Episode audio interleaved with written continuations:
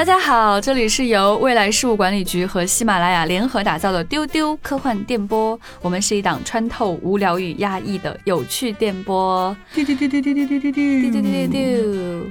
今天我们想要聊的是适合夏天看的电影和剧集，就是希望能跟大家聊一些感觉上很清凉的视觉影像。那我是今天的主持人，未来事务管理局的局长季少廷。今天跟我一起来跟大家分享夏日影像的人士，未来局特工邓运。丢丢丢，大家好。未来局特工船长，大家好。今天带了很多宅番来给大家分享。因为夏天很热啊，所以真的是非常希望大家能够在我们这里感受到。一丝清凉，你要说这个词吗？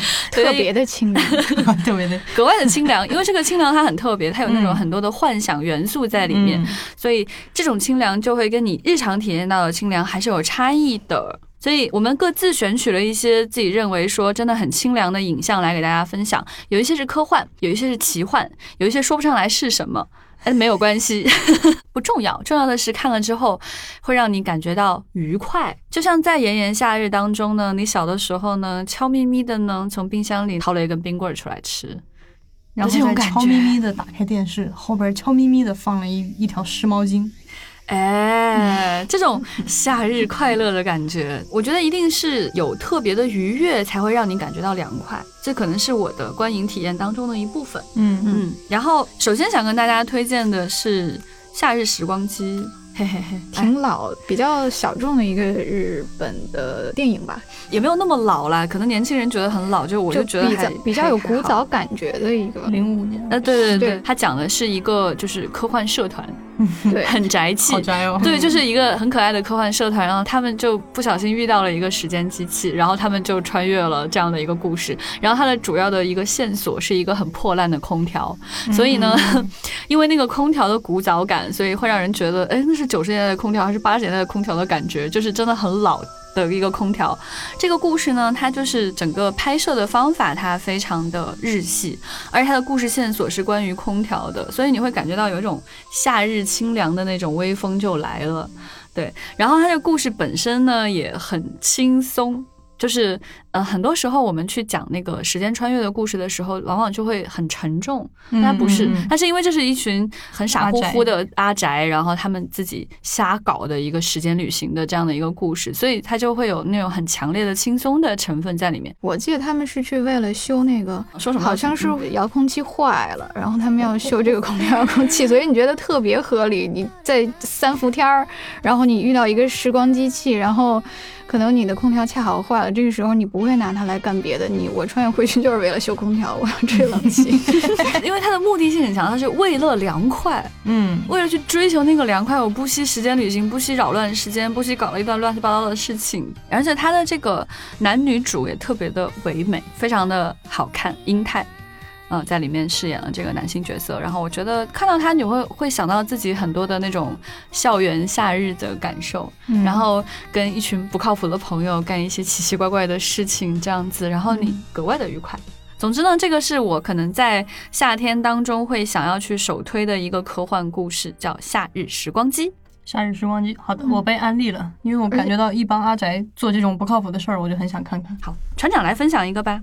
我来安利汤浅证明吧。好，对，大家可能比较熟悉汤浅最著名的那些作品，就什么《四叠半》啊、《春宵苦短》啊什么的。嗯，我来安利他的处女作。嗯，这前辈好像看过《心理游戏》，哦，这他处女作啊？看过看过，好厉害！他的首部长篇动画，特别厉害。嗯，但是这个是我。可能最喜欢他的一部作品，就是他后来所有的成名作品，包括现在比较商业偏商业的一些作品，都没有这部那么飞。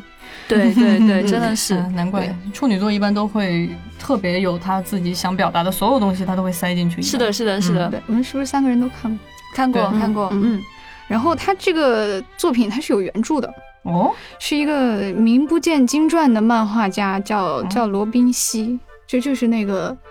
动画里面男主角的名字，所 以很很可能是他以自己为蓝本画了这么一个故事，就名不见经传，你搜不到这个人。嗯，他在九五年的时候，在一个漫画杂志上连载了这么一个中篇，嗯，就讲的是一个落魄漫画家的故事，就以他自己的名字命名了哈。嗯，然后汤浅看了这个故事就非常的喜欢，然后他找了当时很有名的一个工作室，叫四摄氏度工作室，然后以那种就是混合了二 D、三 D 手绘和拼贴，就是这样的一个手法去拍出来了，然后一下子就拿了很多大奖，它排名一度还超过这个哈尔的移动城堡。嗯，对，那很厉害了。嗯对。然后就是洋溢着强烈的汤浅的风格，就从这部作品之后，才有很多人看到了它的价值，然后就是这个所谓的汤浅风，嗯，才作为一种很强烈的风格，让很多人知道。据说是金敏都表扬这个作品不错，嗯，那个作品真的很适合夏天啊，就它的色泽很鲜明，然后想象非常的疯狂，更关键的是它有一段在鲸鱼肚子里的故事，对你。就是可以把它理解成一个鲸鱼肚子里的一个奇幻的漂流了。嗯，对。包括我还很喜欢，就是汤浅，他很愿意去讲人生的可能性。就是如果你再给我一次机会，我一定会好好的活。对，这个就是一个这么一个故事，就是其实很很恶搞嘛。这个主角是一个懦弱的男人，然后一上来他就以一种很窝囊的方式死了。小酒馆里是的，是的，是的，被被黑社会给弄死了。然后他就到了天堂。这个上帝说：“你就是我造出来的一个失败品。”对对对对，你你走吧，你可以去死了。你朝着那个方向一直走，你就可以去死了。你赶紧走吧。然后上帝都不想就对以各种方式来侮辱他、嘲笑他。然后他就胆从心生，就觉得天哪，我的一生太窝囊了。我才二十岁啊。就如果你再给我一次机会，求求了，就你再让我活一次吧！就就那种所有废柴都都会一个 一个呐喊。然后他又趁上帝不注意，说我往反方向跑，那是不是就会活活活过来啊？呃，这个撒腿狂奔，然后这个上帝没注意啊，就看他跑了，说哎，跑挺快，挺有干劲儿啊！那我再给你一次机会吧。你那你你回去再活一遍，你要你要加油哦，我我 看好你哦。然后日本人真的对特别典型的那种，对我把他放回去了。然后他就回到了这个临死之前，嗯，他就开始性格大变，他他决定要好好的活，然后他就去这个一下子就反杀了，然后抓住他身边的那两个女孩就开始逃。其实这个时候故事才真正的开始，对吧？他们逃到一个桥上，然后就。莫名其妙的被一个鲸鱼给吞进了肚子里，对，然后这才开始他在鲸鱼胃里的一段奇幻的漂流。因为他们进去之后没有死，被一个老头给救了，对对吧？对。然后这个老头说：“我我在这里面已经生活三十年了，嗯，出不去了，大家在这儿好好生活吧。”然后开始非常汤浅风格的画面的表现力就非常强，因为这个老头。他在鲸鱼的肚子里搭了一座富丽堂皇的城寨，对，用用所有那些破烂儿 搭的一一应俱全，什么浴室、卧室、马桶、厨房可以做饭，然后把很多很多破烂儿搭成那种博物馆。嗯，我一开始他们三个很沮丧嘛，很绝望，就出不去了。完了，那我的一生是不是就困在这里了？然后后来也是慢慢的想开了，就是说，那我我在这里就自得其乐吧。然后每个人就开始在里面去实现自己在外面的时候没有完成的那个梦想，对吧？这主角想当漫画家，那那我就我在这里面画漫画，我来娱乐大家吧。还有一个女孩说我想成为游泳健将，她又开始在鲸鱼肚子里面练游泳。对对，还有一个说我想当艺术家，嗯，她又开始把颜料倒在自己的身上，然后去搞艺术创作、行为艺术，真的特别天马行空的艺术作品。每个人都想象自己啊，能够有多么光辉灿烂的人生，对，要成为绝世大漫画家，所有粉丝都为我尖叫。那我要成为这个游泳选手，代表人类去跟外星人比赛。然后，对我要成为艺术家，我代表人类跟什么外星文明进行第一次接触。当然，这都是他们的幻想，但是很有意思。对，然后就汤浅就开始用他很擅长的那种线条和几何来去烘托他们这个很燃很燃的这。这些幻想，其实这个时候情绪已经很顶点了，就很燃了。其实我是想象不到接下来还能咋。结果这个时候鲸鱼要死掉了，嗯，对，对他们就开始往外逃，造了一个小破小破船，然后就迎着那个惊涛骇浪，就一次一次的往外冲。当然这一段也是特别特别燃啊。对，特别喜欢汤浅的点就在这儿，它里边。就是有一个细节我巨喜欢，就是这个男主角他不是是个废柴嘛，身体从来就不怎么好，然后他不是有一段就是在跑的时候那个骨质就疏松，就是腿就要骨折了，然后他突然就那个时空就倒回到他小的时候，他他母亲就是跟他说你要多喝牛奶，然后他那时候老不喝牛奶，然后在这个瞬间他就回去，但是好像是在他小的时候他就开始狂喝牛奶，然后因此他的骨骼就很强健了，所以他又 他又回来了，他又变得很健康了，然后他成功的就。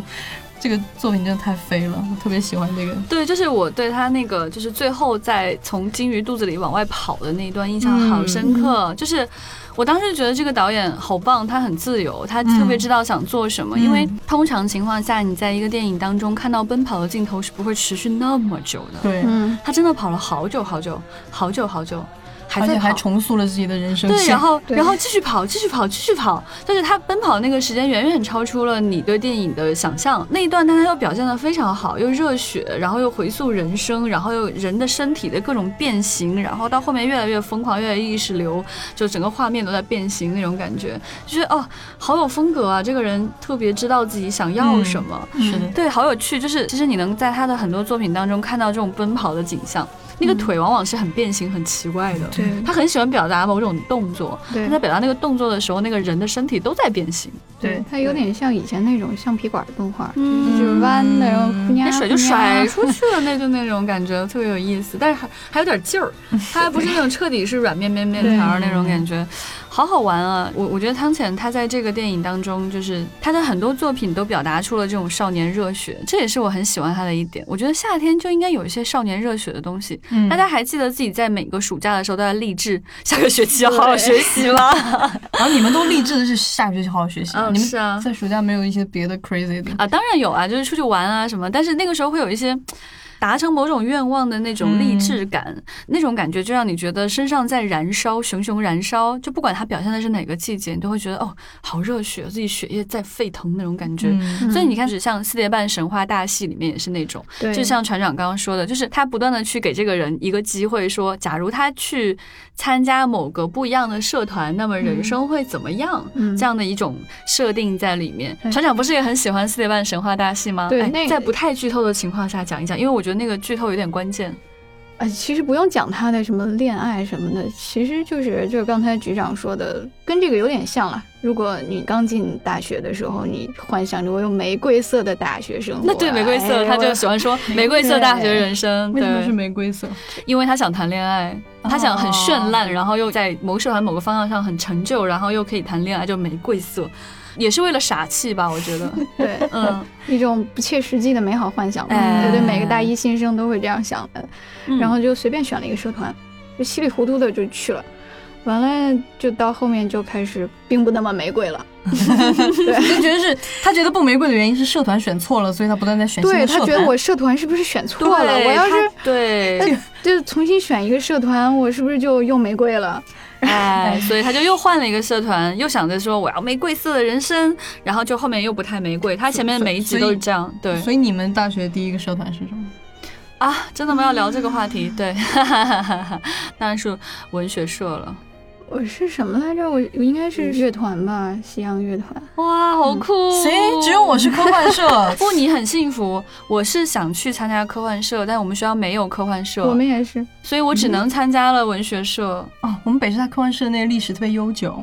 那当然了，好像。但在我的那个时候没有人了，我正好是那个社团特别没落的时候。啊，那你那时候有励志玫瑰色人生吗？没有啊。No, oh you. Anyway 啦，就是他最后那个结局我也蛮喜欢的。他其实最终还是讲的就是这个少年，他终于明白了某个道理。不想给大家剧透了，因为他这个神话大戏，他最后那个结局是比较关键的。OK，那 Anyway 他在里面有一个很感动的爱情故事。他经常在不同的这个社团，不管他参加什么社团，他总会遇到一个少女。嗯。那个少女总是丢了一样的少女吗？同一个少女。哦，同同一个少女，但这个少女一直不是他去追求的那个少女，就这个少女会出现，然后这个少女总是丢了一只小熊，然后呢，他到最后终于明白了某个道理，对啊，很喜欢哦，就是他总有这种夏日感，你会觉得说，哎，夏天就是应该去参加奇怪的社团，然后并且谈恋爱，并且失败，并且再谈恋爱，终于明白人生的某个感悟的这种感觉。剧透一点点也没关系啊。我特别喜欢它倒数两集，觉得它最精华的那两集，它完全就是跟心理游戏里面那个鱼肚子里就是冲出去的那一段完全一样。嗯，对，是主角发现自己被困在自己的那个出租屋里了，因为那个地方只有四叠榻榻米那么大，所以叫四叠半。对他发现自己在那屋里出不去了。就想想办法往外逃，然后整整两集都是在讲他是怎么努力的逃出 去。好啊，对，然后也是那样，包含着他对过往所有的人生的反思，然后他内心的呐喊，然后最后他终于逃出去的那一刻，你就哇就感动的泪流满面。我觉得船长那个他刚刚讲的最后那两集，我真的是非常的喜欢，而且很厉害。就是他前面每一集都因为他参加一个不同的社团，想要不同的玫瑰色嘛，但是他每一集都会发生一些奇奇怪怪的小线索，最后那两集就把他所有那些乱七八糟的莫名其妙的事儿都给串起来了。嗯，厉害厉害厉害。对，就是那些莫名其妙的事儿，你其实都有印象，他都给你留了一个小尾巴在那里，他最后把这些事儿就真的给你收在一起了，很厉害，很有趣。因为其实我们看科幻比较多之后，你觉得哎这些花样其实我见过，那你会觉得说汤浅他不是来玩花样的，嗯，他的所有花样都是为了去讲那个爱情故事，跟他那种热血的。他想说的事情非常的明确跟简单，所以让人觉得很明快。这是为什么我会觉得他很适合夏天的那种感觉，给人感觉很明亮。嗯，他是很透彻、很通透的一个人，就是你会觉得他只是想跟你说一个很感动的爱情故事，只是想告诉你少年都是应该要有热血的，他并不是来跟你炫技的，所以你绝对不会讨厌他的任何方向上的这种技术上的展现。嗯，他玩技术让我觉得最舒服的就是，我觉得他不造作，那就这样的。就这么飞，就不是那种比如说特别用力，或者是对对，好像觉得自己玩了一个什么技巧特牛逼，就是我觉得他这些都没有。嗯，我觉得他其实这个做创作者我不太了解他，但是我觉得他自己其实也挺少年心性的。对，所以就喜欢。去表达这些很少年感的东西，我才看到汤浅年轻的时候在《蜡笔小新》里边担任作画监督、设定原画。哦，我不知道他最早是画樱桃小丸子，哦，就因为他画好像是片片头和片尾，然后就画的那个呼呀呼呀的，哦，那个是他，就被看中了，然后他就去画蜡笔小新，然后蜡笔小新确实有那种啊的感觉，就是船长刚刚那个词呼呀呼呀那种感觉，哎呦，好亲切哦。那个女声词，对，然后后来很多人说他其实他那种画风是在蜡笔小新的时候就奠奠定的，就不好好画，就挺崩坏的。对，嗯嗯，好可爱。还想推荐一个他的东西，叫做《宣告黎明的鹿之歌》，就感觉哦，好长的一个名字哦。Anyway，你不用太担心他。他讲的这个什么故事呢？就讲的是一个少年。他在山谷的海边，他遇到了一个小人鱼的故事。你猛一听，觉得哦，是一个好像俗套的故事，不是那个小人鱼是个很可爱的少女，是个小姑娘。然后这个人鱼后来来到陆地上之后，跟他发生了一系列奇怪的故事。然后这个人鱼的最可爱就是，她是上半身是人，下半身是鱼的一个特别小、特别小的小女孩。嗯，她爸爸是上半身是鱼，下半身是人。然后他爸爸可以在路面上行走，对，就是它里面有很多很奇怪的想象。啊，我为什么推荐这个呢？因为它很凉快，因为它讲的是海边的故事，还讲这个少年在唱歌啊什么的。就是因为这个少年他想做音乐，然后因为他的这个音乐吸引到了小小的这个人鱼，然后他们成为了很好的朋友。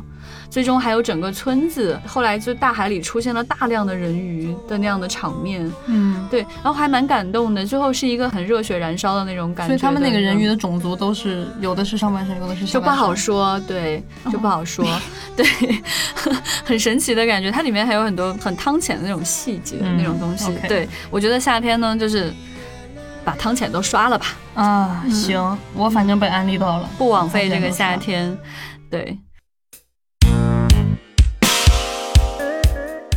我们的播客节目更新时间变更为一周两更，周二是趣闻接收站，周五是星际茶话室或者热爱能量站，请大家锁定周二和周五的晚上收听哦。如果大家喜欢我们，想要加入我们的神秘粉丝群，欢迎大家去加我们的这个接待员哈，接待员的微信号是 f a 杠幺幺零，请大家在喜马拉雅 app 点击订阅丢丢科幻电波频道，截图。发给我们的小接待员就可以加入粉丝群哦，在粉丝群里面，我们有非常热烈的讨论，还有不定期的福利掉落哦。嘟嘟嘟嘟嘟。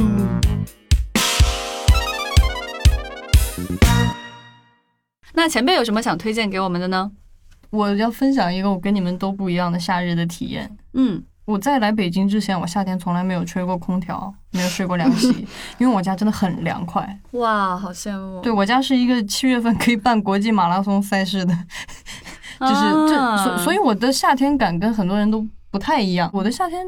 没有那种特别炎热的记忆，就是那种属于我在外边有时候跟我妈走着走着，觉得太热了，受不了了。因为高原那个阳光比较强烈，然后说买根冰棍儿吧，买完冰棍儿回到家坐了两分钟就不想吃了，因为家里很冷。哦，啊，我们夏天盖棉被。奇妙的体验。对，所以刚刚就是你们说到很多那种夏天的那种什么热到已经开始有什么幻想了什么，我都觉得。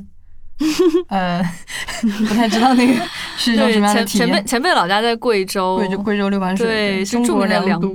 对，像我老家就是著名火炉之一，西安。对，西安火炉，所以很不一样的人生的感受。所以就是当你们说要推荐这期要聊什么夏日推荐的时候，其实我是有一点冷飕飕的，是吗？也不是冷飕飕，就是我会想很久，就是那个，那我可能印象里能够给我这种感受的，可能是故事里本身。比如说是在夏天，或者是在一些让我觉得清凉的地方啊，所以我觉得有几个片子我印象挺深的。第一个就是后天那个电影《The Day After Tomorrow》，因为它就是一个夏季档上映的，讲全球都被。冰封住了的一个片子，我印象特别深，是因为当时那个片子我是在电影院看的，就是暑期上映的。然后当时那个影院空调开的真的挺凉的，然后以至于看完那个电影，整个哎呀，一整个电影从头冰封到尾。然后后来一出影院啊，外边太阳特别强烈。就那个反差，就给我留下了特别深刻的印象。当然，那个电影我是觉得就其实就还好，但是我觉得如果你夏天看的话，确实能够达成那种让你觉得很冷的、很冰的那种感受。我觉得是一个挺特殊的体验吧。夏季可以看看世界末日嘛，因为你看完世界末日之后，外面的阳光很充足，又让你对人生有了对对对更好的感悟。呃，是的，是的。其实那个时候，我想想啊，那个时候我应该初中还是高中，就是还属于那个。正在对科幻无比着迷，然后且特别中二的那个年纪，嗯，然后你其实我对那个投射是很强烈的，因为其实它是有点环保主题了，就是如果人类继续破坏地球的环境啊，巴拉巴拉巴拉，就是它会导致这种整个全世界被冰封，而且它里面还出现了那种特别经典的在图书馆。用烧书来取暖，然后大家还要挑一下，说这个时候得烧，嗯不，烧那个，就是这种很有趣的点。其实当时我印象特别深的就是我对那个灾难的代入感太强了，所以以至于空调又很冷，所以当我看到那个出来看到那个阳光那一瞬间，真的有一种很解脱、很复杂那个情绪，对，就觉得就生活当中，对。但你觉得那个灾难是比较迫在眼前的，对。对，所以那个电影我印象是挺深的，就它虽然是个不太好的灾难片，但是在那个时间点给我很深的这种印象。嗯，我觉得可以再看一下。很可能有时候我们想去推荐的东西，它不一定是在我的观影历程当中打最高分的东西，对，但它因为有某种原因给了我们某种很深刻的体验，所以很想去推荐那个体验本身。对，嗯嗯。然后还有一个电影也是。其实我今天突然想起来的，这不是科幻片，但是是吕克贝松最经典的那个《碧海蓝天》那个电影哦啊，因为因为对对对，因为首先就是一个 海边嘛，嗯，你在海里本来就是能够让你感受到这种清凉的感觉。但是我今天重新想起这个电影，是因为就是我小的时候，反正也是内陆地区，从来都没有看过海。我第一次看海的时候，其实是六年级的时候，就很震撼，就觉得哇，怎么会有？这么广阔的东西，哇哦！然后那个时候就看《碧海蓝天》，我其实那个时候特别喜欢男主角，因为他是一个，其实他这设定挺中二的。你想想，他其实是个不能在人类社会里待着的嘛，对，他没有办法融入这个人类的社会，然后他喜欢那些海洋里的生物，他喜欢大海，所以他最后的选择就是在海里沉睡，就很年轻就决定说我要到海里去。他虽然不是科幻片，但是我觉得它这个状态是。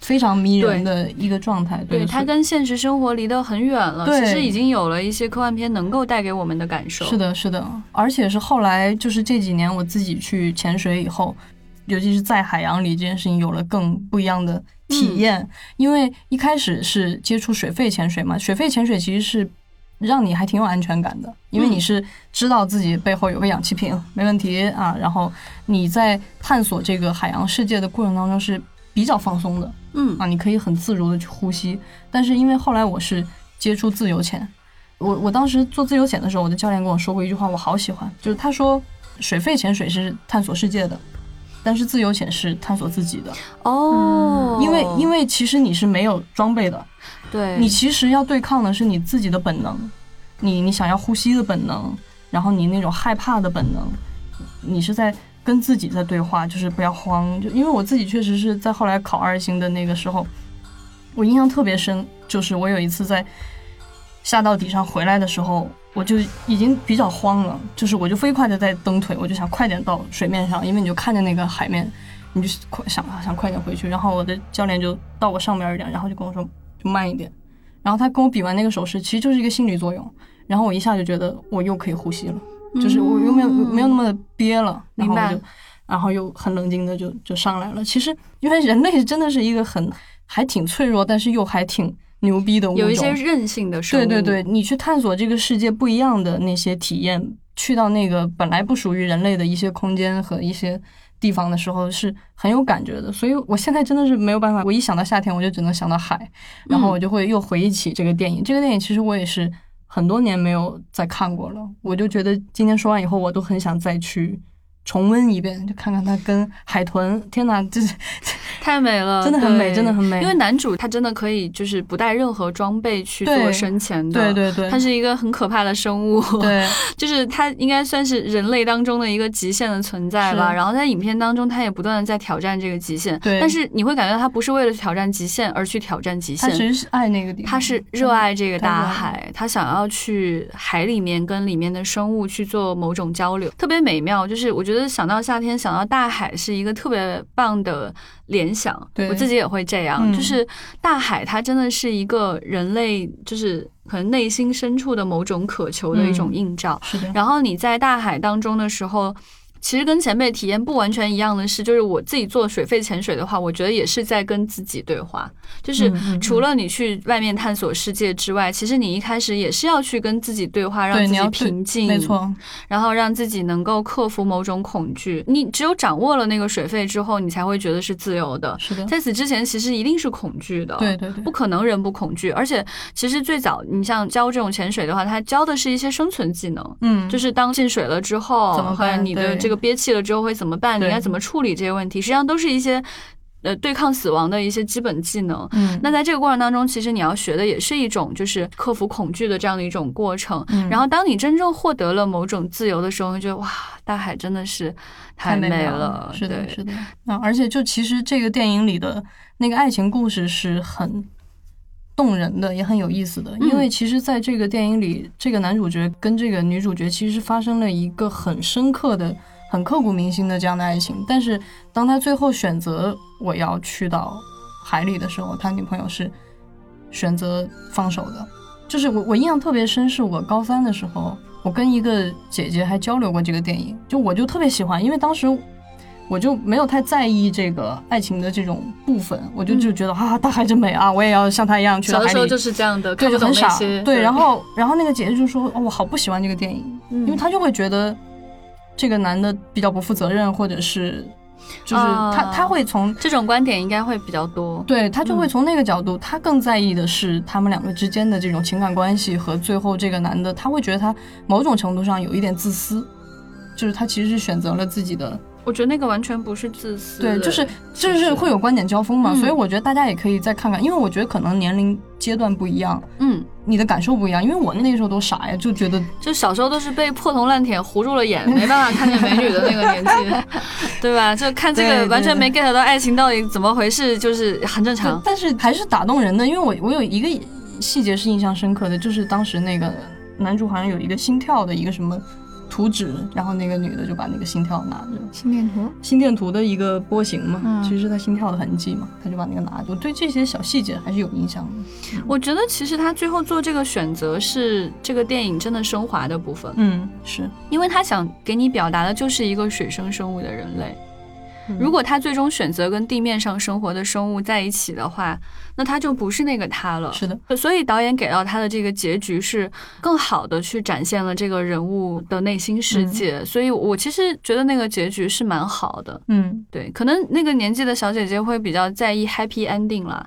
也许随着她年龄的增长，她也会有一些变化。所以我觉得大家都可以，不管你以前看过还是没有看过这个电影，我觉得都可以在夏天再看一遍，可能会有很不一样的感觉。嗯，一想到夏天就是大海啊，所以刚才也有讲到那个像《宣告黎明的鹿之歌》这种大海场景的这种故事。嗯，还有很多跟大海，还有很多跟大海有关系的故事。我要说的这个，想必大家都看过，而且会非常的喜欢。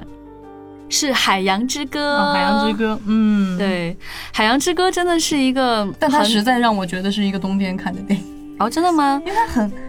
就是那种冷冷的地方很温暖，但它又很温暖，嗯，我会觉得理解理解，对啊，明白。毕竟我的夏天感跟你们都不一样。对，就是其实大家可能看到他的那种感受会有一些差异，但无论如何，它是一个讲大海的故事。嗯，对。然后，呃，想说的是，就是因为这个故事的创作者他是一个非常综合的一个团队，有来自爱尔兰的、来自丹麦、比利时、卢森堡、法国，就是来自对来自欧洲不同国家的这样的创作者。然后他的整个画风是很。特别的，很美。对这个团队，他们之前还有一个作品，我也格外喜欢，叫《凯尔金的秘密》。嗯，就是他这两个电影的画风是很相像的。然后这两个电影，它都真的是。逐帧唯美，嗯，就是你任何一帧，哇，真的拿出来你就恨不得挂在墙上，这种感觉太唯美了。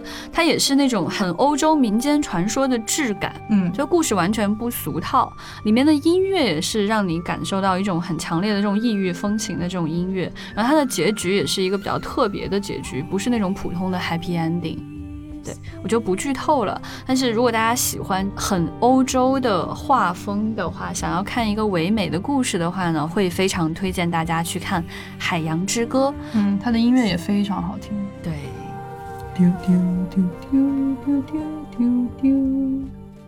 好，没事，好棒啊！我记不住这个，你还能记住挺，很棒很棒，很喜欢，很悠扬的一种音乐在里面，对，会增加你对夏天的这种清凉感受。对，它这个海就不是那种热带的海洋了，它就是那种北欧的那种感觉的，很冰冷的，带着悬崖的，有有很大的浪的那种海。对对对对对，对，是很有趣的。嗯，这是我个人非常珍爱的一个电影。我现在在推荐一个关于海的故事，大家都看过。海王，没看过啊？真的吗？有，嗯，前辈真的不太喜欢这种超级英雄片了。船长看过吧？看过，看过。啊，海王挺凉快的吧？而且看的饿。哎，你是觉得是海鲜吗？对啊，是螃蟹那段吗？那海烤螃蟹什么烤龙虾，你这，哎，不是，它是真的出现了烤螃蟹，还是你觉得他们看上去就可以烤的样子？看着像，都是脑补，看起来很好吃，都是脑补。而且螃蟹那段它确实是有很红色的那种场景，感觉就是熟的。我去，嗯。你俩是不是都是那个，比如说六点半的电影，就是没吃晚饭然后比较饿，就晚上看的，想去那种海边小铺子上吃宵夜，就是 烤鱿鱼啊什么饿了，夜市大排档的感觉。对，海王确实给人这种感觉，他很多的那个感受是在海里的。对这个超英片，我觉得可能很多人会感兴趣的原因，不仅仅是因为它是一个 DC 体系当中的一个英雄，呃，还因为就是说他的这个导演是温子仁。有很多人应该还蛮喜欢温子仁的作品的吧，很会搞恐怖的事情的这种。然后他在这个作品当中呢，我觉得有一个点，可能我是很想安利前辈的，也许会感兴趣，因为他喜欢潜水，因为他为了去展现在海里面快速游动的这种自由，所以他的镜头是三百六十度旋转的，会非常的自由。包括在陆地上，他会跟着这个打斗的情景，跟着他在背后，镜头可以自由的朝任何方向去旋转。所以你会感觉到说，哦，我们在海里有点像在太空里一样，没有上和下左右的这种概念，而是说我是任何一个方向都是自由的。嗯，我很迷恋看他那个海底的一些场景。我对这个故事本身真的不是很感兴趣，但他海底的场景非常迷人。OK，还有一个镜头我特别喜欢，就是很多人密恐的那个镜头，就是我不行，那我海沟族吗？是海沟族吗？对。但是我觉得那个镜头是最好看，包括最让我觉得哦，这是温子仁拍的。哎，对，就是在漆黑的暴风雨的那个海面上，然后他要跳，他要跳下去，要到海底去。对对，然后有那个海沟族在后面追他，就一些奇怪的生物，就密密麻麻的。然后他手里点着一个烟火棒，是红色的。你就看到他从海面上，那个镜头是从侧面去拍的，他从水面上跳下去，就一直往下、往下、往下，到很深，到下面就是黑的。没了，然后它它那个红色只能照亮它周围的一块儿，你就看见，对，它后面有那些怪物在跟着，然后他一个人在往深处去不断的游游游，哎呦，可喜欢了，但是密孔是不是不太看得了？要咱 我就不了。也还好啦，它其实就是海沟族的那个生物比较多，就是乌泱乌泱的追着它那种感觉，是乌泱乌泱。OK，对对对。然后它其实提供了一些很有意思的审美了，比如说这个海王他本身穿的很大菠萝一样。你别说，你们说完大排档以后，我觉得他那形象就是一个大排档老板，就海边那种。特合适啊，他就是很有生命力的这样一个人。这个演员本身叫杰森·莫玛，对吧？对。然后他不是演马王的那个人吗？他是海马王吗？就是他在一个《权力的游戏》里面演马王，然后在海王塑造了一个有那种异域风情的男性形象。我通常是比较拒绝荧幕上这种很荷尔蒙的男性形象的。嗯。但是海王这个形象就是。因为他的长相跟他这个故事的发展给清凉了，中和掉了。哎，你就觉得哎，怎么都挺合适的，而且你会认为说，呃，就像鱼类一样，在深海中游泳的那种鱼，它很少有特别肥的，嗯，对吧？就是你会觉得他全身都是肌肉是很正常的一件事情，就反而你会这么去思考它，就不会觉得它特别奇怪了。对，那我觉得海王真的蛮凉快的，推荐给大家。然后关于大海，其实还有很多故事啊，我觉得就不完全展开了。那本期跟大家聊了很多夏天的好作品，对，像《夏日时光机》啊，然后《心理游戏》啊，《四叠半》啊，《录制歌》啊，各种海洋系的这种夏日作品。希望大家通过我们的声音，可以联想到海洋，可以沉浸到这些作品当中去。那还有很多很多关于夏天的好作品，意犹未尽，没有办法在一期当中聊完，所以下期我们还会再跟大家继续聊聊夏日的科幻作品。拜拜，拜。